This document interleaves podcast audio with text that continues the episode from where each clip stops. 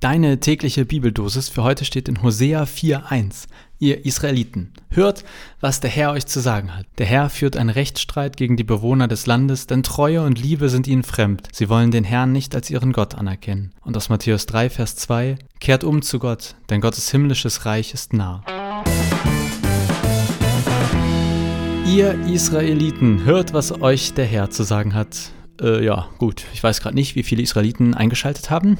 These wäre eher nicht so viele. Und das ist durchaus ja ein Problem. Ich meine, da steht klipp und klar, ihr Israeliten hört, was der Herr euch zu sagen hat. Also gemeint ist damit das Volk Israel. Gilt dieser Vers jetzt auch für uns heute oder müssen wir den ignorieren und sagen, schade Banane? Dieser Vers aus der Bibel ist leider nicht für dich. Ähm, ich habe genau zu diesem Thema vor einigen Jahren eine Predigt gehalten. Vor einigen Jahren. Himmel, Herrgott nochmal. Vor einiger Zeit.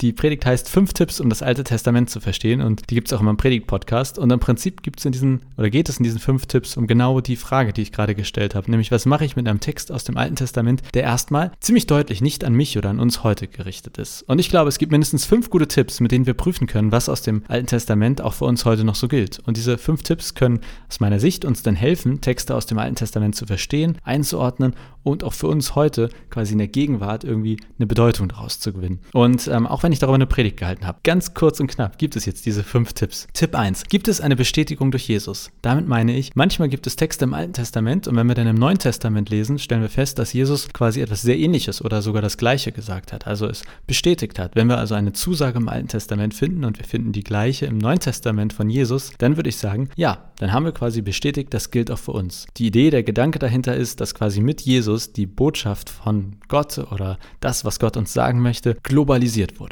Zweiter Tipp. Sind es unvergängliche Aussagen über Gott? Damit meine ich, wenn im Alten Testament steht, dass Gott der Schöpfer der Welt ist, klar, dann können wir uns darüber streiten, ob er das ist oder nicht, ob das sich jemand ausgedacht hat und bliblablub. Aber jetzt ganz grundsätzlich, entweder er ist der Schöpfer oder nicht.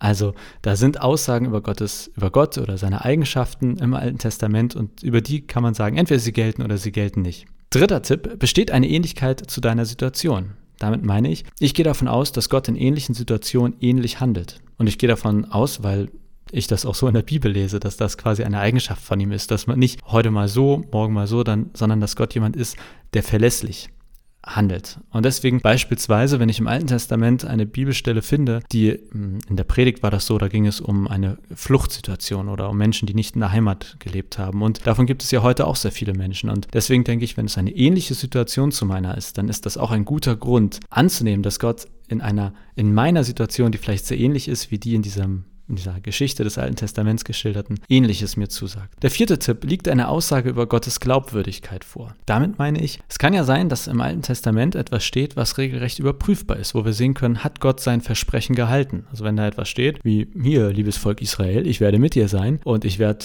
dies oder das für dich tun, dann haben wir zumindest in vielen Teilen die Chance zu überprüfen, ja, was ist dann da eigentlich draus geworden? Hat Gott quasi sein Versprechen gehalten? Und dann hat das ja auch wiederum was mit uns zu tun. In der Predigt habe ich gesagt Produktrezension. Also ich glaube, das Alte Testament kann wie eine Produktrezension sein, wo wir quasi erfahren, was andere Leute Positives, Gutes mit Gott erfahren haben und wir können feststellen, ob sich das, was Gott da versprochen hat, ob das eigentlich eingehalten wurde. Und der fünfte Tipp, nimm den Heiligen Geist mit an Bord. Das ist jetzt so ein bisschen der allgemeingültige Tipp. Äh, Tipp, Tipp mit Ü. Ich glaube aber wirklich, dass jeder Vers aus dem Alten Testament etwas mit uns heute zu tun haben kann. Selbst wenn da steht, hört ihr Israeliten, glaube ich, dass das, was dann kommt oder was Gott in dieser Geschichte quasi sagt oder uns sagen möchte, auch für uns heute gilt, wenn wir den Heiligen Geist, also quasi die Energie Gottes mit reinnehmen. Und das heißt am Ende des Tages wieder beten. Deswegen gehört für mich Bibellesen und Beten immer zusammen. Wir lesen die Bibel nicht alleine, sondern bestenfalls mit Gott an Bord, mit dem Heiligen Geist an Bord. Also, um zu überprüfen, ob und wenn ja, was Texte aus dem Alten Testament mit uns heute zu tun haben, glaube ich, dass diese fünf Tipps helfen. Gucken, gibt es eine Bestätigung durch Jesus? Sind es unvergängliche Aussagen über Gott? Besteht eine Ähnlichkeit zu deiner heutigen Situation? Liegt eine Aussage über Gottes Glaubwürdigkeit vor? Und nimm vor allem den Heiligen Geist mit an Bord. Bibel betend lesen. Das war jetzt also die Predigt. Naja, in ähm, etwas kürzer. Die ganze Predigt gibt es in meinem Predigt-Podcast und ich hoffe, dass da etwas für dich heute dabei war. Wenn nicht, einfach morgen wieder einschalten. Und äh, wenn doch, dann hoffentlich auch morgen wieder einschalten. Ich wünsche dir auf jeden Fall einen guten Tag und hoffe, wir hören uns morgen wieder. Bis dann.